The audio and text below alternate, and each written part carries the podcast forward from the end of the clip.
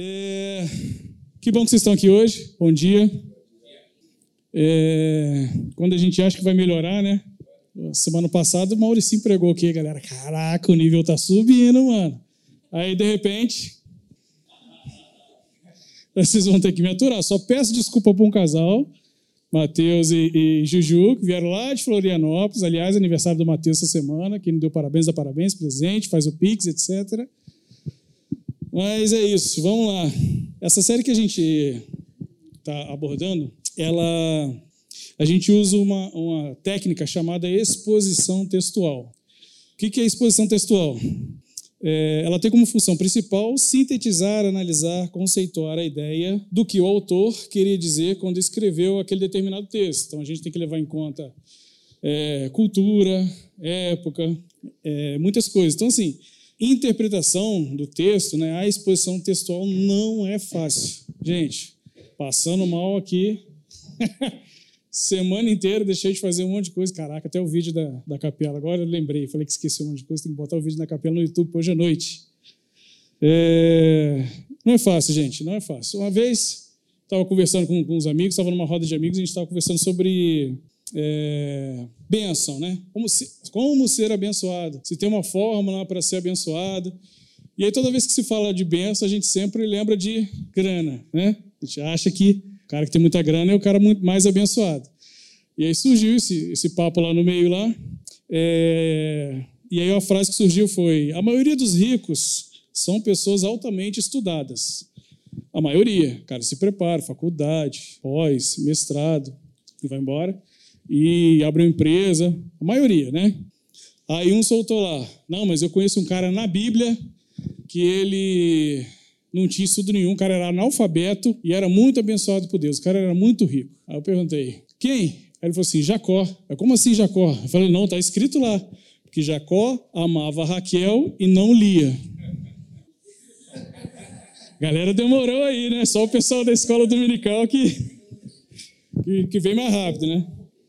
Tem outra aí. Tem, tem aquela. Do... Eu contei uma no Conexão, mas depois eu conto essa. É, conexão, né? A do Conexão foi melhor. Vai rolar aqui daqui a pouco. É...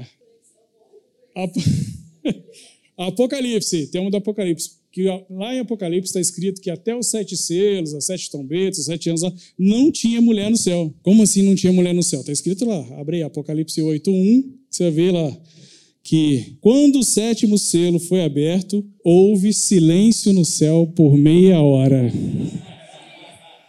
Essa é boa também, né? Gente, brincadeiras à parte, essa introdução foi só para mostrar é, o quão é importante é, a galera que vem aqui pregar, a galera que vem entregar uma mensagem. É um esforço de estudo, é um esforço de de busca, porque você não, não, não olha só para a Bíblia. Né? O, o, pregador que se prepara bem, ele busca contextos históricos, ele vai buscar em livros, ele vai buscar, vai ver vídeos, vai ver especialistas para conduzir algo, para entregar algo com qualidade para a igreja, para que não seja é, é, entregue uma heresia, uma abobrinha e a gente fique aí replicando um falso ensinamento, né? Então vamos lá. Hoje ficou para mim o capítulo 4 de Tiago, né? Já foi falado sobre sabedoria, sobre dominar a língua, sobre aprender a andar na perfeição. E a gente vai continuar agora nossa exposição, né? Tiago agora ele vai tratar um pouco dos conflitos que estavam acontecendo na igreja lá em Jerusalém. É, vamos lá. Capítulo 4, versículo 1. Se quiser deixar a Bíblia ou o aplicativo aberto aí, a gente vai vai ler bastante aí, vocês vão me ajudar aqui a, na correria aqui de hoje. Vamos lá. De onde vêm as guerras, contendas que há entre vocês? Não vem da parte das paixões que guerreiam dentro de vocês? Vocês cobiçam coisas e não as têm. Matam, invejam, mas não conseguem obter o que desejam. Vocês vivem a lutar, a fazer guerras e não têm porque não pedem. Quando pedem, não recebem pois pedem por motivos errados e para gastar em seus próprios prazeres. Vamos parar por aqui por enquanto. Tiago ele começa o texto abordando os conflitos que estavam acontecendo no meio da comunidade cristã na época lá em Jerusalém. Problemas internos, discussões, contendas. É, o texto diz que muitos disso, né, Tiago fala, vem, qual a causa disso? Vem das paixões, das concupiscências dos nossos corações. Naquele tempo tinha muita, muitas pessoas buscavam posição na igreja. Quero ser isso, quero ser aquilo, quero ter um cargo importante, né? Galera que gosta de cargo aí. É... Só que a galera não tinha uma vida exemplar. Eles não tinham prática de fé, não tinham uma vida de testemunho, não tinham humildade, ou seja, não tinham condições de exercer liderança, não eram não era uma galera assim de, de respeito, não era uma galera de, de, de que, que, passava responsabilidade, né? É, não era um exemplo. E aí tem sempre aquele expert, né? Todo mundo, aquela galera que sabe criticar, todo mundo tinha uma opinião de como fazer, o jeito melhor de fazer. Só que eles esqueciam que Atos já tinha, né, é, é, o que tinha acontecido em Atos, não, tem, não sei, provavelmente não estava escrito para eles na época, mas não era muito distante, né, o que eles viveram e participaram em Atos, sobre como eles tratavam uns aos outros, como eles se amavam, como eles eram generosos, e como Deus ia acrescentando, as coisas assim eram muito simples, muito naturais naquela época. Só que a galera não queria isso. O povo queria conflito. Quero ver o circo pegar fogo, né? É... E aí Tiago vem falar que todo conflito são as paixões e desejos do nosso coração. É... A soberba dos nossos corações, né? o nosso ego. Se eu penso assim e não quero mudar, em todo e qualquer conflito, normalmente eu estou preocupado somente com aquilo que eu acho, com aquilo que eu quero, e com isso, fatalmente, em algum momento eu vou passar por cima de alguém, eu vou magoar alguém, eu vou entrar em conflito, eu não vou conseguir ser humilde, eu não vou conseguir ouvir as pessoas, porque o que eu quero é que a minha vontade prevaleça. Nada a ver com o que a gente vive hoje. Né? Isso acontecia lá naquela época. Estou olhando para a Adriana aqui, estou vendo. Quem aqui é. Quem aqui tem sócio? Trabalha em sociedade com alguma coisa? Adriano, acho que Adriana e Gabriel, né? Então, tem empresa e sociedade. Quando você é, é chefe, eu acho que é mais fácil ser chefe ou ser empregado. Porque o chefe mandou, está mandado, está tudo certo. O empregado recebeu a ordem e faz. Agora, quando você é sócio, e aí você tem que planejar, e aí você tem que conversar, trocar ideia com sócios, chegar a uma decisão, duas, que sejam duas pessoas diferentes. É fácil, moleza, né? Nunca é fácil. Somos diferentes, temos pensamentos e vontades diferentes. É, há uns 12 semanas atrás, eu é, é, tenho alguns projetos aí em sociedade com algumas pessoas, e um desses projetos o caldo entornou no WhatsApp. O WhatsApp é uma maravilha, né? Para falar e o outro entender outra coisa, né? E aí o caldo entornou, eu falei assim, mano, essa sociedade acabou. Esse projeto não anda, não vai para frente, não vai mais. É... E aí decidimos, ao longo da semana, marcar uma reunião presencial. É... E aí, na frente, olhando no olho, é outra coisa, né? Quando já viram aquele vídeo do... São dois cachorros, né? Aí tem um portão no meio gradeado, os dois ficam né? E aí abre-se o portão para um carro passar, o carro estava entrando na casa ou saindo, aí os dois cachorros saem e se afastam. Aí quando o portão fecha, aí eles voltam a brigar ali. Então, assim, é fácil você ser macho, vamos dizer assim, né? É, quando tem uma barreira, você está longe, é telefone, WhatsApp. Aí na frente, aí quando ele sentou todo mundo, né? Um olhando para a cara do outro, aí começou, né? Pô, me desculpa aí, cara, do jeito que eu falei. Pô, foi mal, eu sei que eu fui muito grosso, muito duro e tal. Então, assim, somos difíceis, somos pessoas difíceis. Isso é fato. É... Tiago nos lembra sobre a nossa natureza pecaminosa. A gente é salvo pela graça, Jesus Cristo nos comprou com seu sangue, glória a Deus, aleluia. Se tem, mas se tem uma coisa que nós lutaremos a vida inteira é a nossa carne, é a nossa natureza pecaminosa. O nosso coração ele é ruim o nosso coração é mau. Eu vou dar aquele, aquele exemplo clássico da criança. Né? A criança vai crescendo, Mateus e Juju se preparem. Ninguém precisa ensinar a criança a fazer, a desobedecer. Ó, oh, melhor. Ninguém, cara. É, é, normal. Ei, vamos quebrar as coisas, vamos, sei lá, vamos, tacar, vamos comer terra. Cara, você, a gente precisa ensinar a criança a, a obediência, né? ensina a criança no caminho que deve andar, quando ela for velha, não se desviará. Então é, é fato, cara, é, essa é a nossa natureza.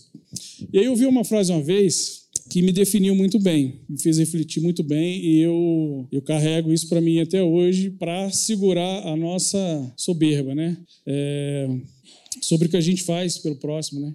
É, a frase é a seguinte: tudo que eu faço de bom, se eu fiz algo de bom para vocês, qualquer uma pessoa aqui algum dia, certamente é o Espírito Santo, pela sua misericórdia, que fez através de mim. Então, tudo que eu faço de bom é o Espírito Santo que fez através de mim, é a misericórdia dele que agiu. O que na minha carne é a segunda parte da frase.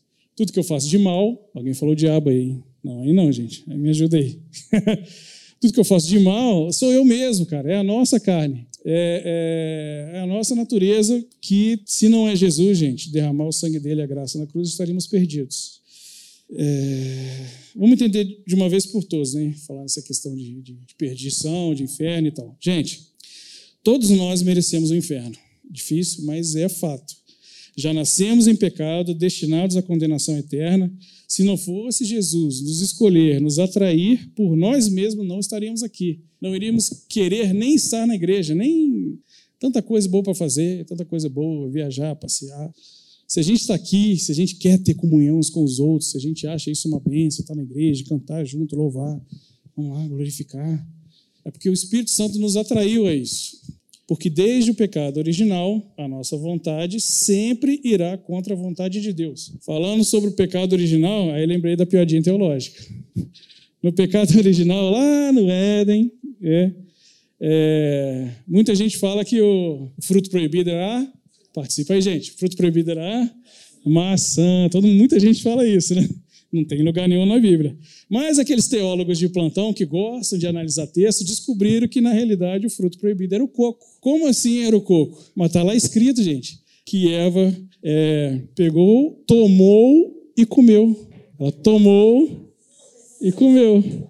Ninguém entende, não. Vocês estão precisando participar lá da classe da tia Thaís, contar a historinha lá, que está escrito lá, Eva pegou tomou do fruto e comeu. Então, se você tomou e comeu, é o coco, né? Eu não conheço outra fruta que dá para tomar e comer.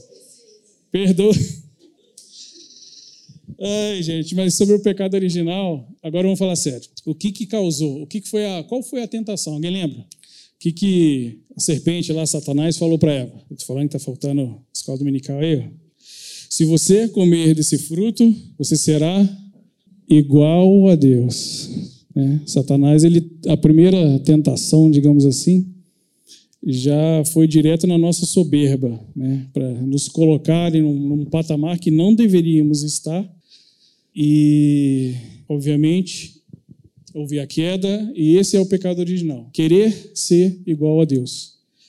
Os conflitos que existem no mundo, as guerras, família, dentro de casa, todos os problemas são resultados do nosso engrandecimento da gente querer ser igual a Deus, achar que, que é isso que tem que acontecer, que a gente controla a nossa vida, que a gente deve controlar a nossa vida. O bizarro disso é que muitas vezes passa desapercebido no início, porque a gente, na realidade a gente não quer isso. Ninguém cresce. Né? Uma criança não, no, durante o seu crescimento, né, durante a sua formação, não pensa assim: ah, quando eu crescer, eu quero me casar para bater na minha mulher. Ninguém pensa isso. A criança está na escola dominical, quando ela vê um, pregador legal aqui em cima, não eu, claro, tipo da Alda, assim, né? Cara. é, a criança pensa assim, cara, legal, eu quero estudar, crescer, estudar, fazer seminário, virar pastor, porque aí eu vou manipular as pessoas e ganhar dinheiro e ficar rico. Ninguém pensa assim, a gente não pensa assim. Só que a nossa natureza pecaminosa, ao longo do tempo, vai se corrompendo. As coisas são oferecidas e a gente, se não vigiar, a gente cai. Seguindo, versículo 3. Quando pedem, não recebem, pois pedem por motivos errados para gastarem seus próprios prazeres. Gente, desejar coisas boas da vida não é pecado. Eu querer ter mais dinheiro não é pecado. Ser uma pessoa influente, obter sucesso, não é pecado em si. O problema é quando nós colocamos a nossa esperança, o nosso significado de vida, o nosso propósito nessas coisas. É, a gente pensa assim: ah, eu só vou ser feliz se eu casar, eu só vou ser feliz se eu tiver um filho, eu só vou ser feliz se eu for é, promovido, eu só vou ser feliz se eu ganhar mais. Esse conceito de ser feliz, de realização, quando a gente coloca isso é, em coisas, a gente transforma essas coisas em ídolos, e aí começa o problema. Né? E aí se liga no que acontece. a gente vai orar, né? Em vez da gente ter aquele tempo com Deus, a gente vai diante de Deus para pedir para Deus nos abençoar com nossas idolatrias. Isso é bizarro, mas é isso que acontece. A próxima fase também é, obviamente, Deus não responde esse tipo de oração, né? Para ver se você se, se toca e aprende alguma coisa no silêncio dele. É, e aí, na nossa próxima oração, ou na próxima, nossa próxima ousadia, a gente chega para Deus e começa a orar, apontando textos bíblicos, inclusive usando a Bíblia para manipular Deus. Né? Ô Deus, se, se, se, o lance é casar, né? Se o lance é ter alguém. Que lá em Gênesis está escrito que o Senhor olhou para. Não é bom que o homem esteja só. Aliei uma companheira. Começa a usar o texto bíblico para tentar manipular, né? É o advogado querendo ensinar a lei para o juiz, né? Se é sobre dinheiro, é? Lá, é, lá é Davi. Davi falou que foi jovem, depois foi velho e nunca viu um justo mendigar o pão, Deus. Eu não posso estar passando essa dificuldade financeira. É Bíblia. É, advogados formados em, em, Como é que é o nome? SUTS. Acho que aqui no. Faltou igual o Pedro, né? Acho que aqui no Brasil chama Homens de Terno. Homens de Terno.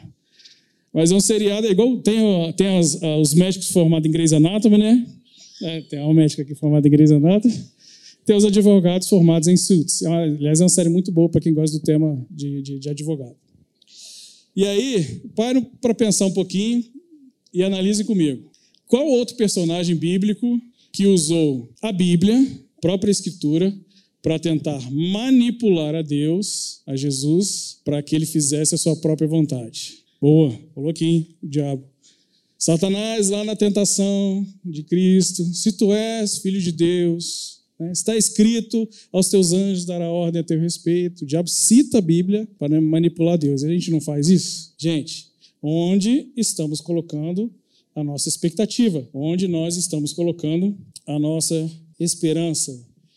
E aí, devagarzinho, a gente, sem perceber, a gente vai destruindo o nosso relacionamento com Deus. Você sabia que é possível ter uma vida de oração sem nenhum relacionamento com Deus? É a oração medíocre, né? Ou você não faz, ou você não tem prática disso, nós, né? Ou nós não fazemos isso, ou a gente ora errado. O que é orar errado? Na realidade, me dá, me dá, me dá, não é oração. Isso não é relacionamento. Não existe relacionamento porque não existe conversa. E aí talvez a gente ache que Deus não nos ouve, mas na realidade a gente não está orando. A gente está ali num mantra, querendo alcançar coisas para nós, é, fúteis, não estou falando de saúde, não estou falando, gente, estou falando de uma situação é, que eu já citei aqui, né? Questões que muitas vezes, cara, depois que você começa a ter mesmo um relacionamento com Deus, essas coisas não fazem nem tanta diferença. E aí Tiago vai dizer um pouco por que, que Deus não recebe esse, no, esse nosso tipo de oração e vai usar uma palavra interessante. Versículo 4, está aberto aí? Primeira palavra do versículo 4. Alguém fala para mim? Adúlteros, né? Tem algumas outras versões diferentes infiel, né? É, quando a gente escuta a palavra adúltero ou adultério, a primeira coisa que vem na nossa cabeça é o ato em si. É, te cutuquei, mas não estou te acusando de nada, não, tá? o pastor ficou até, ah, caraca. Né? Tiago vai explicar aqui mais para frente. Ele começa esse versículo falando assim: adúlteros. É, deixa eu ler o versículo, né? Vocês não sabem que a amizade com o mundo é inimizade com Deus? Quem quer, ser amiza... Quem quer ser amigo do mundo faz inimigo de Deus. Ou vocês acham que é sem razão que a Escritura diz que o Espírito que ele fez habitar em nós tem fortes ciúmes.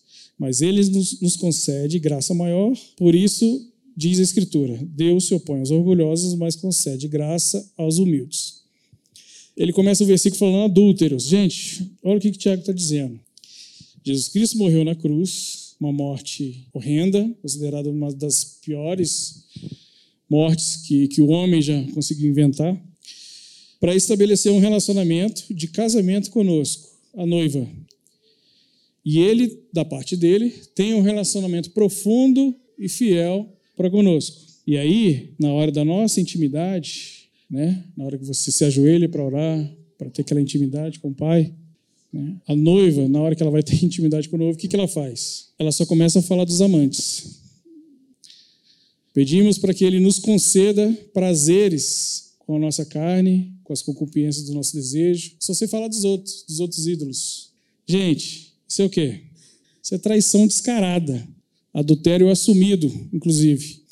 Versículo 6. Graças a Deus, né? Mas ele nos concede graça maior, por isso diz a Escritura: Deus se opõe aos orgulhosos, mas concede graça aos humildes. Tiago vai dizendo que, apesar da nossa ridícula e nojenta vida de oração, existe um caminho para a gente restabelecer esse relacionamento com o Pai: é a graça. Pela graça de Deus que caímos em nós, é o Espírito dele dentro de nós que arde a gente para nos nossos pensamentos e a gente começa a olhar nossa sujeira, a gente reconhece as nossas falhas.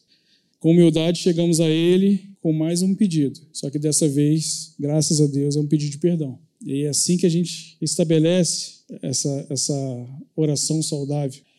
Agostinho foi um dos grandes teólogos da, da igreja e ele disse uma frase assim: Inquieto está o nosso coração enquanto não repousar em Deus. Então, assim, enquanto a gente não descansar, quando Jesus nos chama lá, vinde a mim, vós estáis cansados, sobrecarregados, eu vos aliviarei. Enquanto esse, esse, a gente não, não, não, expressa isso, a gente não, não vive isso, nossa alma continua inquieta, a ansiedade toma conta e a gente só quer saber dos nossos boletos, do que a gente vai fazer amanhã. Só quando entendemos isso é que vamos descobrir toda a preciosidade de Jesus na cruz. Ele se torna o nosso bem mais valioso. Quando ele se torna o nosso bem mais valioso, todas essas outras coisas começam a se tornar menores. Talvez algumas se dissipem, igual eu falei anteriormente, você caraca, eu já orei tanto por isso, mas isso é tão, tão ridículo, tão bizarro, não preciso disso. Mas outras coisas você continua assim, você continua colocando seu emprego na, na, na, aos cuidados de Deus, você continua orando pela saúde da sua família, você continua orando pelo seu casamento. Sim, gente, é, é, é prática e é saudável isso. Mas essas coisas não são prioridades na sua oração, no seu momento com Deus aquele momento que você separa para falar com Ele. Verdadeiro tempo com Deus deveria, né, esse tempo de comunhão, esse nosso momento de oração, deveriam sair louvores dos nossos lábios, de clamar ao Senhor: venha o teu reino, seja feita a tua vontade, de interceder pela vida das outras pessoas também, não só pela nossa. Precisa ser um tempo de conhecer a Ele, de buscá-lo, de amá-lo, um tempo de gratidão. Essa oração a gente precisa aprender a fazer. E aí, Tiago agora vai tratar de algumas práticas para a gente avançar na direção certa de um relacionamento com Deus. Versículo 7. Quando você abre aí. Valeu, Anderson. Ah, esse versículo é legal. Portanto, submetam-se a Deus, resistam ao diabo, e ele fugirá de vocês. Aproxime-se de Deus, e ele se aproximará de vocês. Pecadores, limpem as mãos de vocês que têm a mente dividida. Purifiquem o coração Entristeçam-se, lamentem-se, chorem, troquem o riso por lamento e alegria por tristeza. Humilhem-se diante do Senhor e ele os exaltará. Que fala basicamente do, do arrependimento, né? mas ele começa interessante. Primeira parte: sujeitáveis a Deus. O ato de se sujeitar, de se submeter, é colocar Deus como seu Senhor, soberano, rei, é aquele que manda, é o chefe, é o dono é declarar que Deus tem um domínio da nossa vida e que o Senhor tem um controle total. Quantas vezes a gente guerreia sob o controle da nossa vida? Nós tivemos uma série aqui chamada Quem está no controle? Não sei quantos lembram aqui, ninguém. Vamos lá no YouTube lá, tá, galera? Quem está no controle? São acho que quatro mensagens, né? O acaso, o diabo, o homem ou Deus, se não me esqueço. É... Vamos lá. E aí, logo em seguida do sujeitar, venham resistir. Sujeitem-se a Deus, resistam ao diabo. Tiago faz parecer bem simples, né?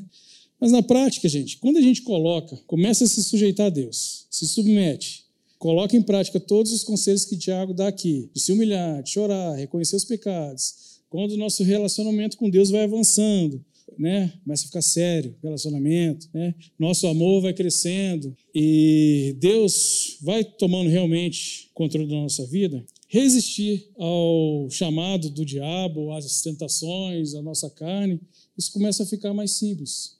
Porque essas coisas começam a ficar menores na sua vida, começa a ficar mais fraco, já não é, não são tão intensas quando quando vivemos direto, errando, direto pecando. Essas coisas começam a ficar.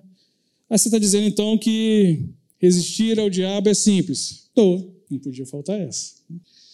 Não é fácil Mas é simples. O passo a passo é simples. Qual é o passo a passo? Sujeitar-vos a Deus. Não tem aquelas paradas de. Não precisa fazer curso de exorcismo para descobrir o nome de demônio, quem está aí e tal. Não, não, tem nada disso, gente. O passado, o, o passo a passo é, é simples. Né? Você enterra o passado no processo. É, ah, sobre o processo do passado, isso é legal. É, é simples, mas não é fácil. Por que não é fácil? O processo pode e vai ser doloroso. Por quê? Quando a gente se aproxima de Deus, quanto mais a gente se aproxima de Deus, mais os nossos olhos espirituais vão se abrindo. E aí a gente começa a ver a nossa própria sujeira. A gente começa a ver tudo que fizemos, como tratamos os outros, como eu falei grosso com aquela pessoa, como eu tratei aquela pessoa mal, como eu pequei aquele dia sobre isso, a gente começa a ver. Aquelas coisas que a gente achava que estava esquecido, escondido, né? Ah, debaixo talvez da, da, da, mesa de som ali, se botar uma lanterna, o negócio ali está tenso. Deve estar, né? Se bem que a galera do, da limpeza aí tem feito um excelente trabalho. Então esquece ali que eu falei ali, botar uma lanterna lá embaixo da minha cama, aí vou, eu vou falar por mim que eu limpo o quarto, é, tipo cometa Halley, né? Uma vez a cada. Só quando muda. Debaixo da minha cama, negócio deve ser brabo lá. E aí, gente, quando a gente. É, aí a gente começa a sentir nojo de nós mesmos, de tudo que fizemos, como tratamos uns aos outros. Teve uma vez, é, eu estava numa outra igreja e foi uma época aí em Volta Redonda que teve um avivamento fantástico aí. E as igrejas estavam meio que voando nessa época. Eu não sei quem era crente nessa época, lá pelos 2000, sei lá. E, eu lia tanto e eu orava tanto que uma vez eu, eu cheguei para tocar, aí eu, eu virei para meu líder de louvor na época e falei assim, cara, não tem condição nenhuma de tocar. Não posso não posso. Eu sou muito pecador, estou muito sujo, cara.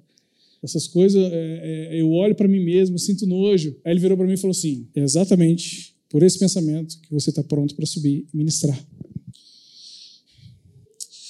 E aí, nesse processo, né, a glória dele invade os lugares escuros da nossa vida, expõe a nossa sujeira.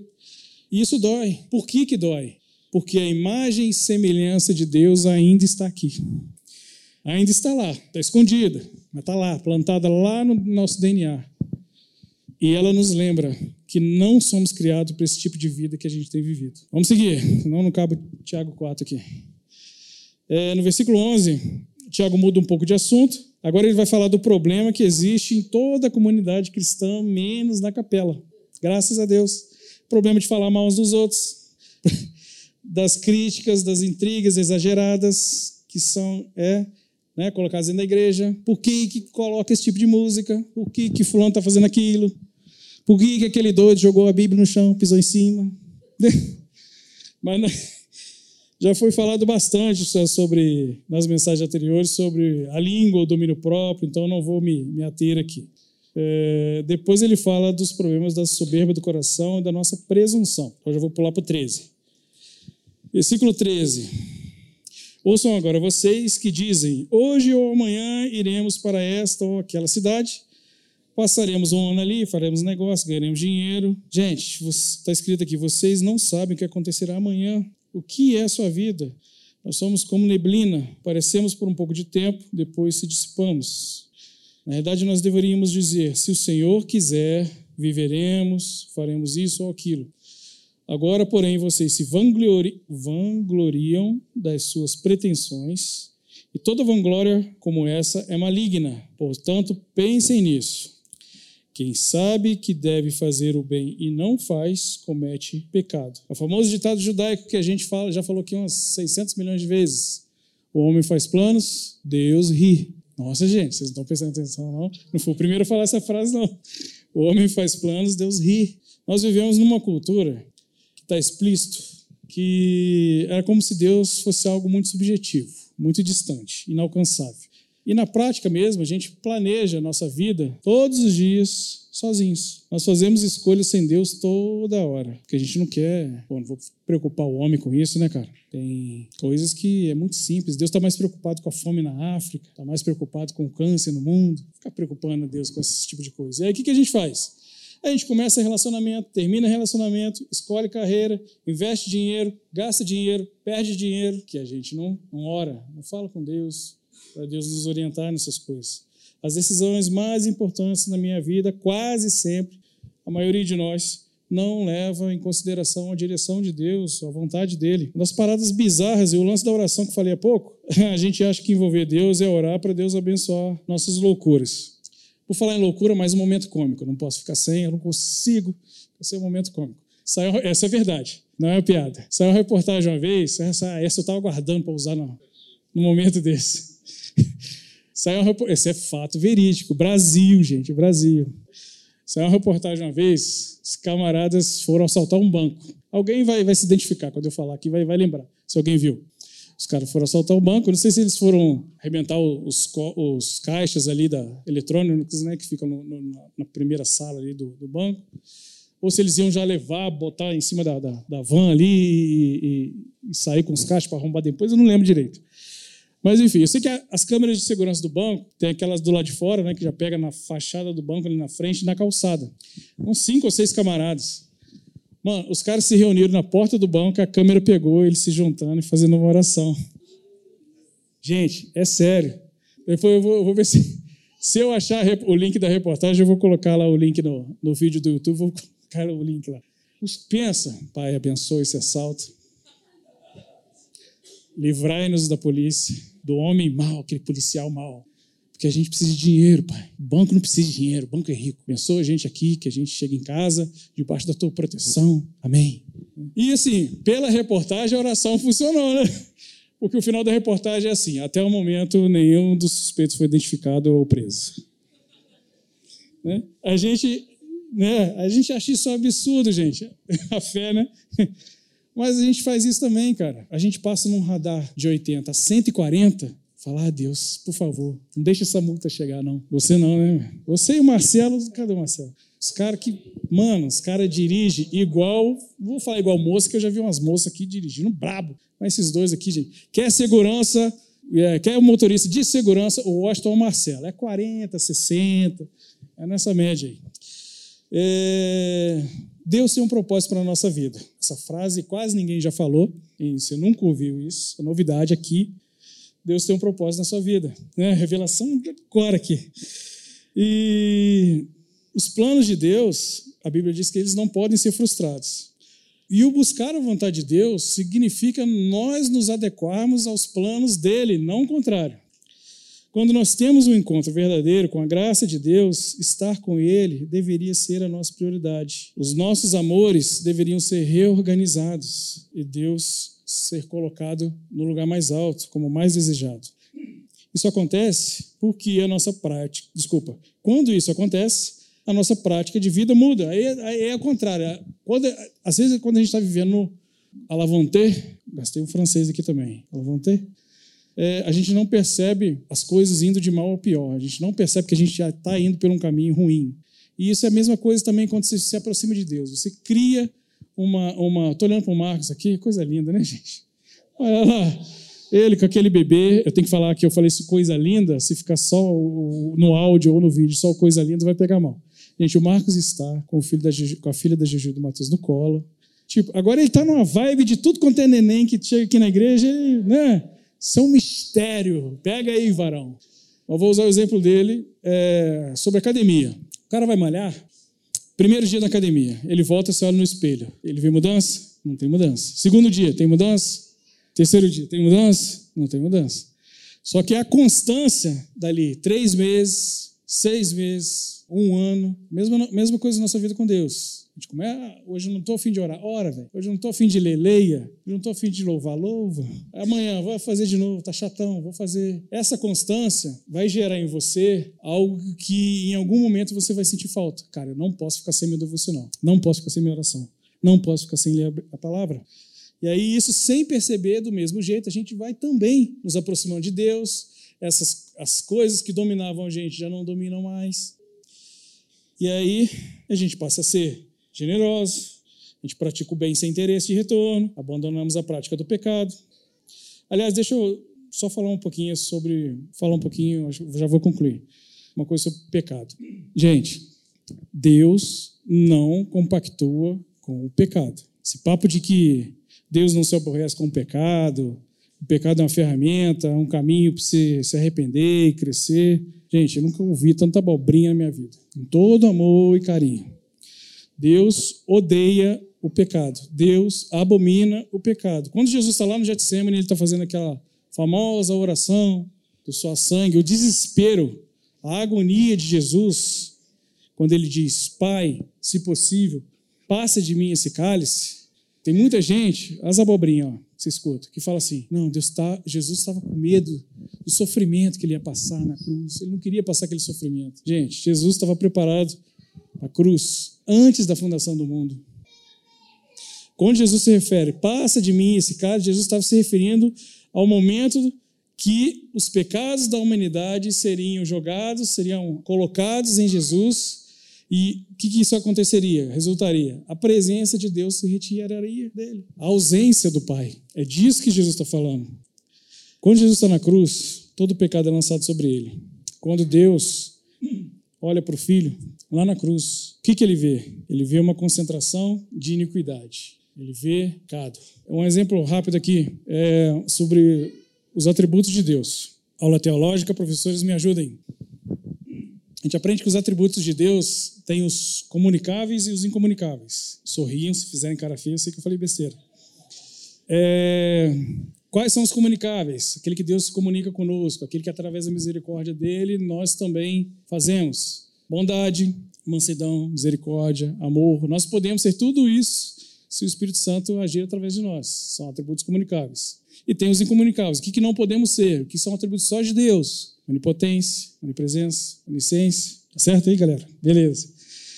É, e aprendemos também que nenhum atributo sobrepõe o outro.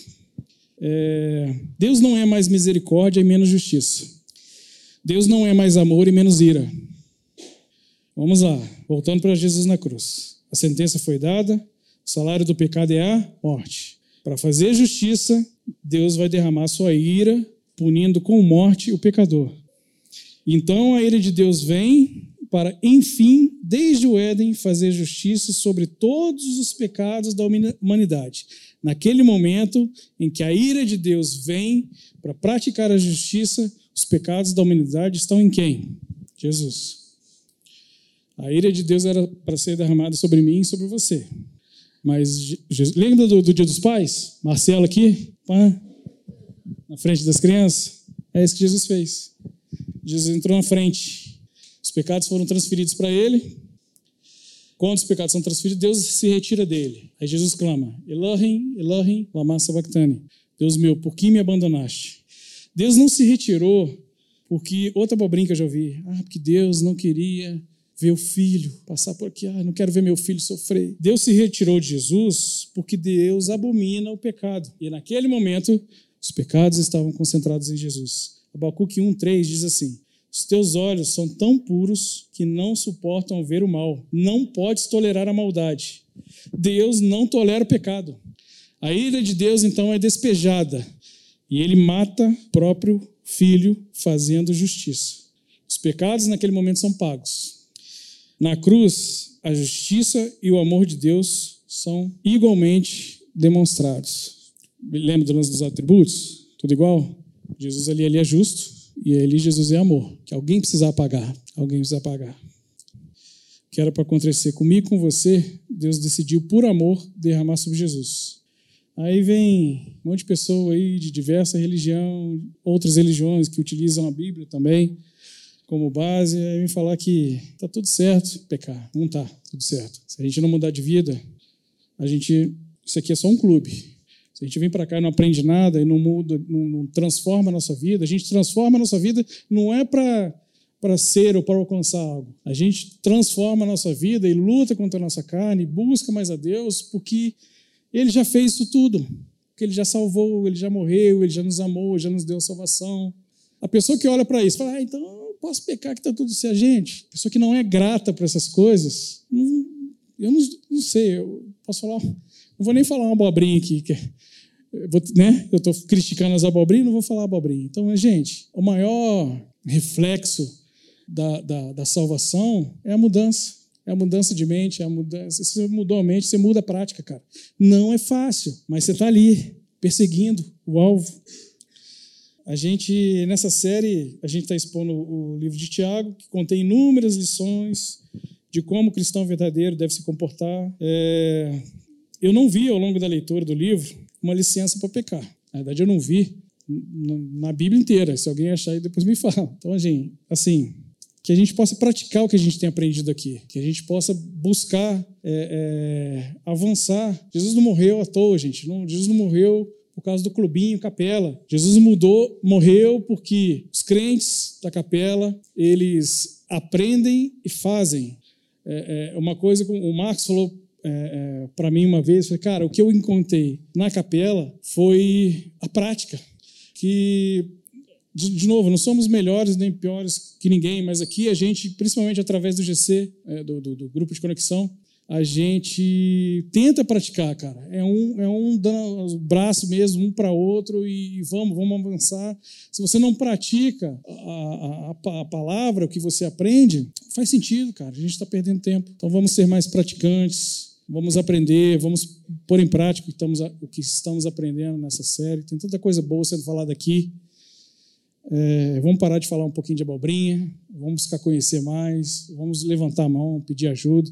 Tem tanta gente boa aqui na igreja que conhece, pessoas que fizeram seminários, cursos, que tem a biblioteca infinita de coisas boas que a gente pode aprender. Então vamos prezar pelo evangelho verdadeiro, puro, simples, direto, sem muita firula, mas que é certo e que é o caminho para um relacionamento de verdade, de qualidade com Deus. Show?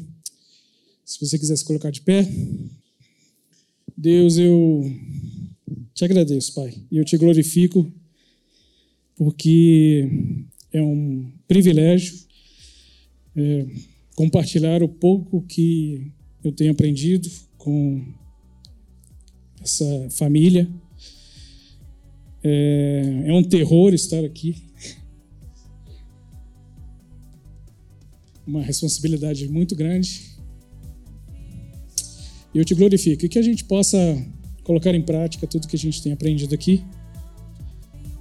Em teu filho oramos e agradecemos. Amém.